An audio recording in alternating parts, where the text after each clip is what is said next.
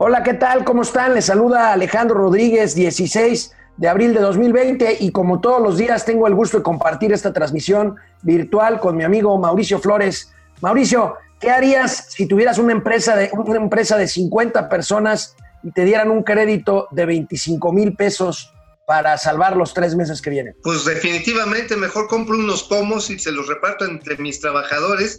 Y así borrachos cuando menos no se van a dar cuenta del desempleo que se les viene encima. De a tiro. Qué horror. Vamos a hablar de eso y de otras muchas cosas más aquí en Momento Financiero. Empezamos. Esto es Momento Financiero. El espacio en el que todos podemos hablar. Balanza comercial. Inflación. Evaluación. Tasas de interés. Momento Financiero. El análisis económico más claro. Objetivo y divertido de Internet. Sin tanto choro. Sí. Y como les gusta. Peladito y a la boca. ¡Órale!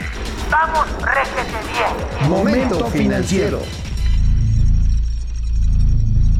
Bueno, pues amigo, hoy en la mañana eh, la Presidencia de la República solicitó a los medios de comunicación electrónicos, radio y televisión, eh, pues que se encadenaran a la mañanera porque habría un anuncio importante. Muchos pensamos que se trataba del anuncio de la fase 3 de la epidemia aquí en México, pero no, hizo un anuncio, un anuncio de otro millón de créditos. Ya ves que ya había anunciado un paquete de un millón de Sí, créditos así es. a pequeñas empresas y pues hoy hizo otro anuncio, 25 mil pesos por empresa, dependiendo el- la tasa de interés, entre una y 50 empleados. No, pues mira, definitivamente lo que estamos viendo. A ver, vamos a ver el anuncio porque creo que vale la pena.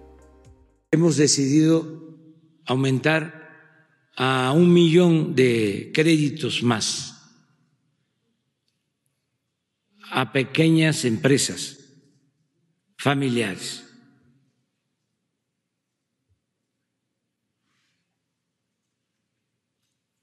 En este caso, el millón de nuevos créditos sería a todas las empresas que tienen trabajadores inscritos en el Seguro Social y que actuaron con mucha responsabilidad, sobre todo las pequeñas, no despidiendo a sus, trabajadores ni quitándoles o reduciéndoles el salario. Vamos a destinar la mayor cantidad de dinero público al pueblo. Todo y el resto Pues es recetarle, mi queridísimo Alejandro, amigos que nos están aquí teniendo el honor de acompañarnos, nos están haciendo el honor de acompañarnos, pues nada más reforzar lo que se había dicho. Como dijo, ahí va el resto, otros 25 mil millones de pesos, pero ese es para un segmento de negocios muy, muy pequeños y básicamente yo diría informales. El puesto de jugos, a lo mejor el de tacos, la señora que vende los tamalitos. Este, no digo que no hay que apoyar a estas gentes. Yo primero hay dudo si estas personas de este eh, pues ahora sí de una economía de subsistencia, ya ni siquiera son MIPIMES. Pues a lo mejor este, pues sí les ayuda para pagar la rentita del local, por ejemplo, una fondita, estoy hablando. A lo mejor un pequeño local le da para, para pagar la materia prima que va a surtirle el proveedor el próximo mes. Pero para empresas que tienen de 2 a 10, em- a 10 empleados, mi estimado Alejandro, eso es lo que calcula que se tiene el 95% de las unidades productivas, no les sirve de nada. O sea, vamos a decirlo al- ahora sí, como se dice, al Chile con toda franqueza, es muy poco.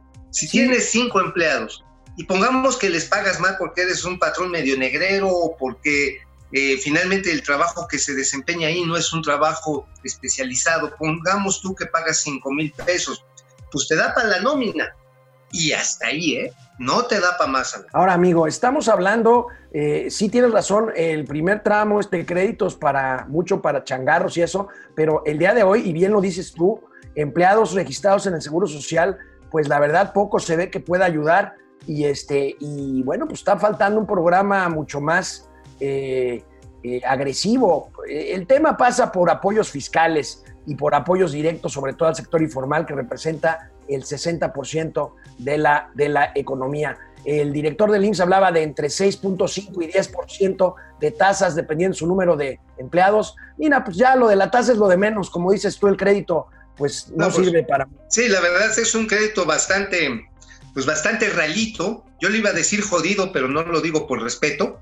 Pero la verdad está en que es una cantidad ínfima. Mira, simplemente la renta de un local en una zona céntrica de la Ciudad de México, así, barata, te cuesta exactamente entre 20 y 30 mil pesos para una pequeña y mediana empresa. La renta del local.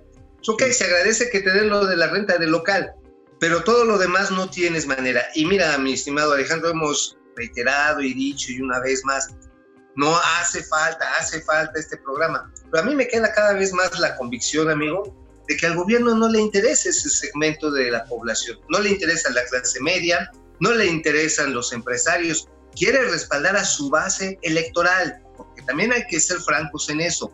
Este programa redoblado, del, ahora sí, el- la redoblada de los 25 mil millones de pesos, pues es un programa electoral. Y Se lo van a dar su programa electoral se lo van a dar a los que estén registrados con los claro. servidores de la nación. Y, punto. y- y Así como dices tú, tampoco es del interés del presidente, aparte de la clase media, las grandes empresas, a quien hoy Menos. acusó algunas de ellas de no haber cumplido con las recomendaciones de no despedir personal. A ver, veamos el video. durante esta crisis que no han despedido a sus trabajadores y que no les han reducido el sueldo a los trabajadores, que han actuado con mucha responsabilidad social. En general, eh, la mayoría de las empresas han eh, apoyado mucho, han actuado de manera solidaria, con dimensión social. Apenas un 15% de todas las empresas,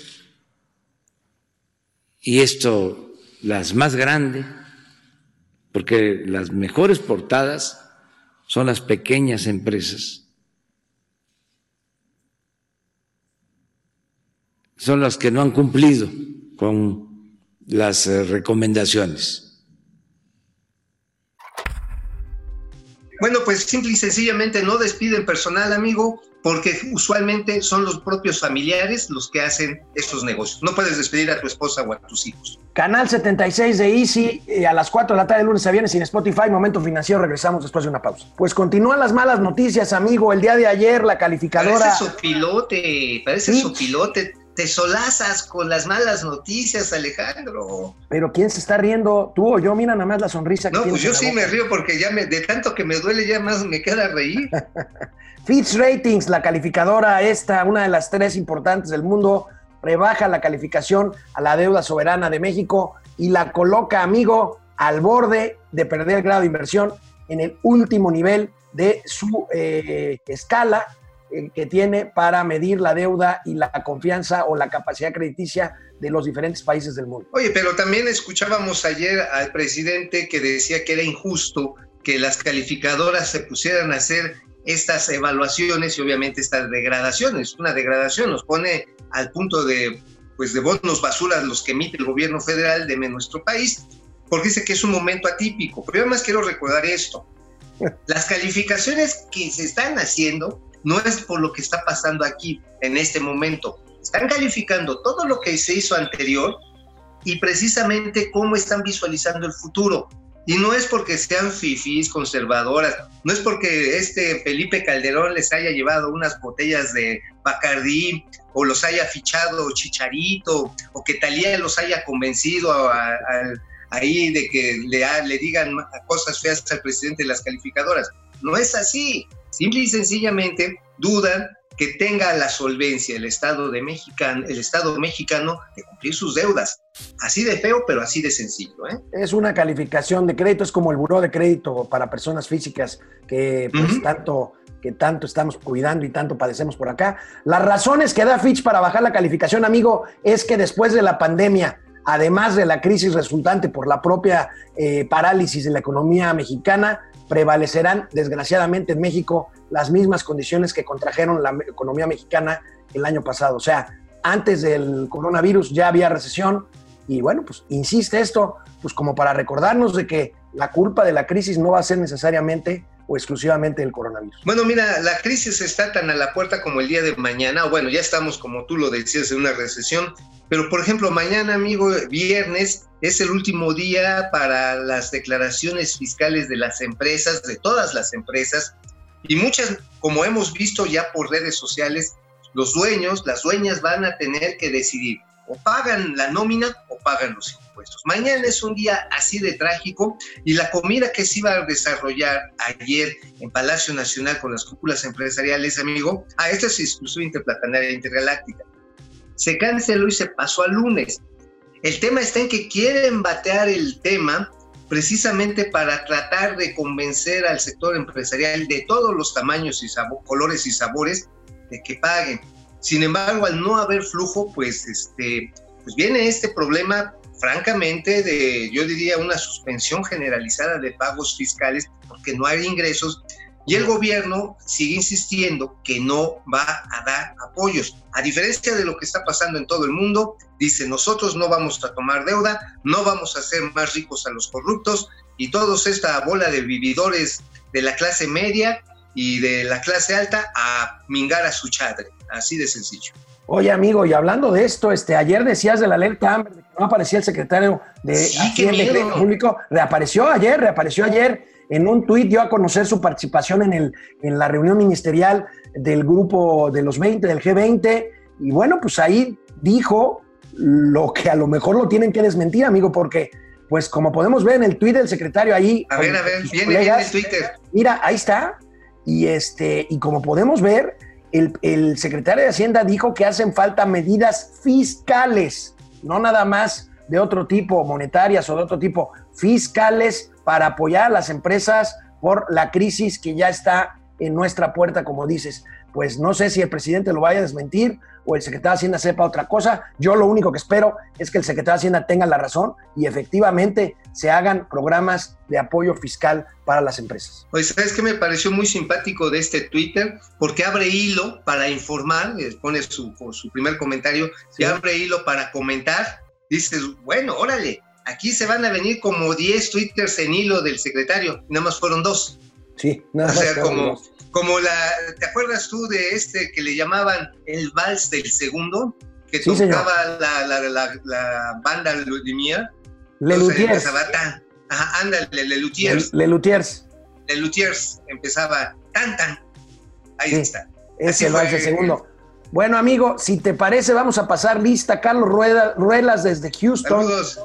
José Almazán Mendiola, ¿dónde cree el presidente que va, de dónde cree el presidente que vamos a pagar un crédito en este momento? También es un tema de- del pago de crédito. Ahora es un crédito a la palabra, seguramente va a ir a fondo perdido, pero de todas formas es, eh, parece a todas luces insuficiente. Irsa Gutiérrez, eh, también el presidente habló de su república amorosa, es como el universo 2 de Dragon Ball Super. Está bien. Jorge Sandoval. Está muy bueno, nos dan muy buenas ideas nuestros amigos. Jorge Gracias, Sandoval, gracias. con eso de que acelerar la revocación del mandato, ¿creen que sea porque quiere apoyar a sus candidatos o ya, o ya se dio cuenta que le quedó grande el puesto y lo quiere dejar? No, pues definitivamente lo que pasa es que quiere seguir haciendo lo que sabe hacer, campaña política, y con eso evitar perder la mayoría en el Congreso que hoy tiene. Es lo que quiere, quiere ir a apuntalar a sus candidatos, no nos hagamos bolas, y además distraernos del problema real que tenemos en este momento, que es gravísimo. Es un distractor, no se hagan bolas y este, por Sí. favor no le sigamos la corriente en ese. Sí, Yuri Damián desde Michoacán, Tierra Caliente. Damián. Damián Hernández, saludos desde Pachuca. Jessy Gallegos, Saludos. hola. Depredador Mercenario, Depredador, ¿cómo estás? Eh, pregunta Vientos. es, pregunta, con la baja que le dan a México en riesgo de inversión, ¿afectará el nuevo TEMEC? Eh, sí, puede afectar sobre todo en la parte de la solvencia de las empresas que están de este lado cuando pidan los créditos o las cartas crédito para las labores de exportación, porque puede subir, como ya lo está haciendo, el costo financiero porque hay un mayor riesgo. Aguas, ¿eh? Sí le Julia, Julia León desde California, Fernando. Bedoya desde Colima, Hola, Fer. Jorge, José Almazán Mendiola desde Tampico. Hola, Pepe.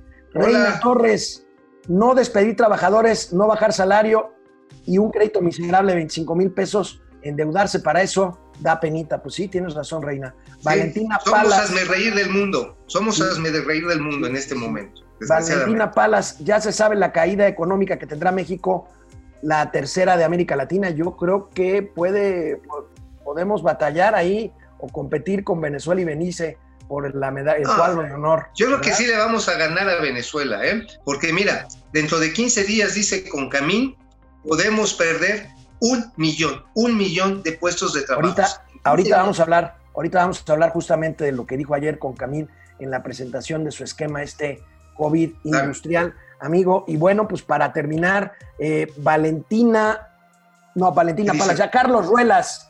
Sabemos que el ideal es el comercio formal, pero mucha de la economía es informal, efectivamente. Bueno, regresamos después de una pausa, Momento Financiero, Canal 76 de Easy, de lunes a viernes, 4 de la tarde. Bueno, amigo, pues como bien adelantabas, ya te querías adelantar a la pausa.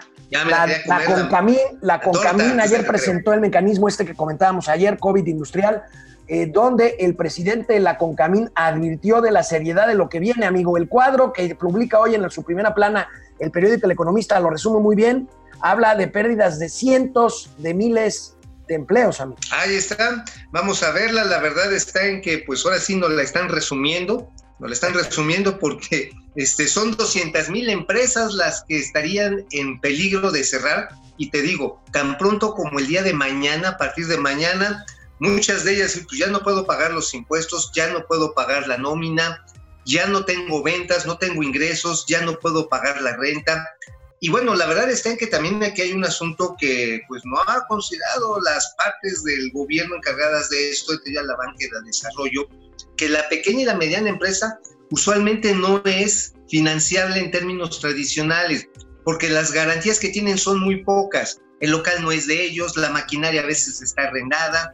Lo que tienen es básicamente el patrimonio familiar personal y para la de contar, ¿eh? no hay mucho más de donde sean financiables. Esto requiere un programa totalmente diferente que desgraciadamente no creo que el gobierno lo vaya a hacer y por eso la misma Concamín está diciendo, señores, en un plazo de 15 días, 15 días podemos perder un millón de puestos de trabajo, es decir, una décima parte del empleo del sector manufacturero. Una décima parte, amigo. Esto es Terrible, gravísimo. terrible. Por cierto, la Concamín mandó también un comunicado esta mañana, amigo. Me lo Sí, compartías caramba. muy temprano cuando preparábamos el, el- el programa.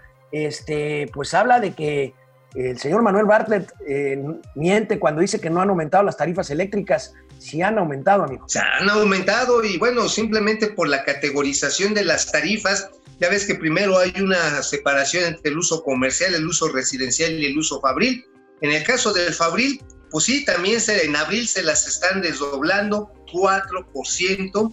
Está dando, dando a conocer con Camín que la bondad, la generosidad, la empatía, eh, el, el gran cariño que le tiene Manuel Barney a todos sus niños, a todos los mexicanos, está ahí con un 4% de aumento de tarifa industrial. Oye, y se enoja porque dice es aumento conforme a la inflación. Están equivocados ustedes, farsantes, periodistas, Ajá, maliciosos. Oye, la inflación del año pasado fue de un poco menos del 3%. Pues sí, pero por eso te es del digo, 4%. así es, entonces pues no es para recuperar solamente la inflación, esto es para recuperar también dinero, flujo, liquidez, que la quieren, ¿sabes para qué, amigo? ¿Para la qué? quieren para los proyectos de inversión directa que la CFE quiere hacer en plantas de generación. A diferencia de los modelos anteriores en los que la CFE llegaba en alianzas, contrataba o permitía la generación de los productores independientes de energía, la visión estatista ahora es CFE tiene los tamañotes así tipo dinos, tiranosaurio rex para agarrar y a poner unas plantotas así tamaño caguama gigantescas. Pero ¿quién crees que van a ser los babosos que lo van a pagar? Oye, amigo, por cierto, hablando de energía, ¿viste al senador Armando Guadiana decir que va a haber Sí. escasez de gas natural, cosa que no es cierta, no va a haber escasez. Es un mercado No, natural es- para los del fracking de Estados Unidos, México. Oye, él lo que quiere es vender su carboncito. Sí, qué carboncito salió el senadorcito, porque está chaparrón, está chaparrón, ¿eh? Tenemos el video que subió. No, no, no, no lo tenemos, amigo, pero, pero lo vamos a subir a la porque es red. una joya. Es una Es joya, una es una joya. joya. Es una joya del oportunismo, este, eh, yo diría mercantil, porque si no, es que ya no va a haber gas natural. Ya, mejor, mejor métale este, a fuentes este, no Ay, renovables. ay, y si amigo. les hace falta, yo aquí tengo como 10 toneladas para despachar luego, luego. Oye, amigo, Sí. y hoy, hoy se dan a conocer cifras verdaderamente dramáticas en la economía de los Estados Unidos. Ah, caramba. Cae, cae el 8.7%, casi 9% las ventas minoristas, caen 5.4% la producción industrial y agárrate, cae 6.3% la producción manufacturera, que no había pasado esta caída desde 1946. Terrible, ahí tenemos Así la es. gráfica de la pérdida de actividad industrial. A ver, ¿la podemos ver? Eh, ahí a ver. Está. Ok, pues Ahí sí. tenemos las ventas, cómo caen, 8.7% y 5.4% la producción industrial. Híjole, por si esto fuera poco, amigo, ya sabes a cuánto asciende hoy el número de eh, solicitudes por, para apoyo de desempleo allá en Estados Unidos. 22 millones de trabajadores. Es una locura. ¿Cuántos? 22 millones. 22. Yo me había quedado en 17 millones la semana 22 pasada. millones. O 22 sea, millones. 5 millones más de personas se acogieron al programa de apoyo que le dan a los desempleados, al seguro de desempleo en los Estados Unidos. Bueno, pues entonces estamos hablando de que no podemos contar con el crecimiento de la economía norteamericana como ese motor al que tradicionalmente nos enganchaba la economía mexicana para sus exportaciones. Entonces yo me pregunto, ¿dónde van a quedar los dos millones de empleos que prometió el domingo de Ramos el presidente en su entrada a Jerusalén, perdón, en su entrada este, a Palacio Nacional? Este, ya ves que entró solito, ahí nada más faltaron las palmas, y pues este, no veo realmente, honestamente, si no hay una política anticíclica a la que se refirió el reaparecido secretario de Hacienda, no veo cómo vaya a haber no dos millones de empleos, no, veo cómo evitar ¿Cómo se- la pérdida evitar la neta pérdida? de dos millones de empleos. Bueno, amigo, pero cerramos con una buena, un interesante estudio nos mandan nuestros amigos de Mercado Libre, la empresa ver, de ventas en línea, con datos muy interesantes del comportamiento de los consumidores eh, en la época ¿cómo de la pandemia. Se ha, miren, miren, ahí tenemos este cuadro. Déjenme, este, déjenme verlo bien porque estoy medio cegatón, pero No, ¿a poco? a ver, para que ustedes lo tengan. Tienes vista pornográfica. Este, cinco de cada 10 búsquedas en Mercado Libre corresponden a un producto de salud.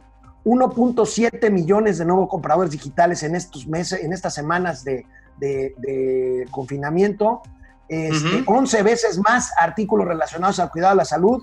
Y la salud fue una prioridad para los consumidores con una alta concentración de ventas, amigo. Mercado Libre están trabajando como locos y nuestros amigos de la producción de Momento Financiero hicieron una infografía muy interesante que resume eh, precisamente este, este, este documento muy amplio que nos manda este Mercado Libre. ¿Cómo ves, cómo ves esta empresa? No, definitivamente creo que Mercado Libre se ha venido posicionando como estas grandes unidades de concentración que permite que compradores y vendedores eh, intercambien información y hagan operaciones mercantiles y que en este caso nos deja una gran lección. El mercado de salud es fundamental y es de los que va a crecer más durante esta y después de la pandemia. sin lugar a dudas. 1.7 1.7 millones de nuevos compradores en el último mes, nada más Nada en el más. último mes en México en Mercado Libre, que bueno, están trabajando, hay gente que está trabajando desde casa, Mercado Libre, pues andan como locos, ahí, ahí tienen que ver logística, bodegas, en fin. Bueno, amigo, terminamos ya, mañana será la Vámonos. tercera semana de, de transmisiones virtuales. Así es, amigo. Nos vemos mañana. tripas corazón. Vamos, réjete bien. Momento financiero.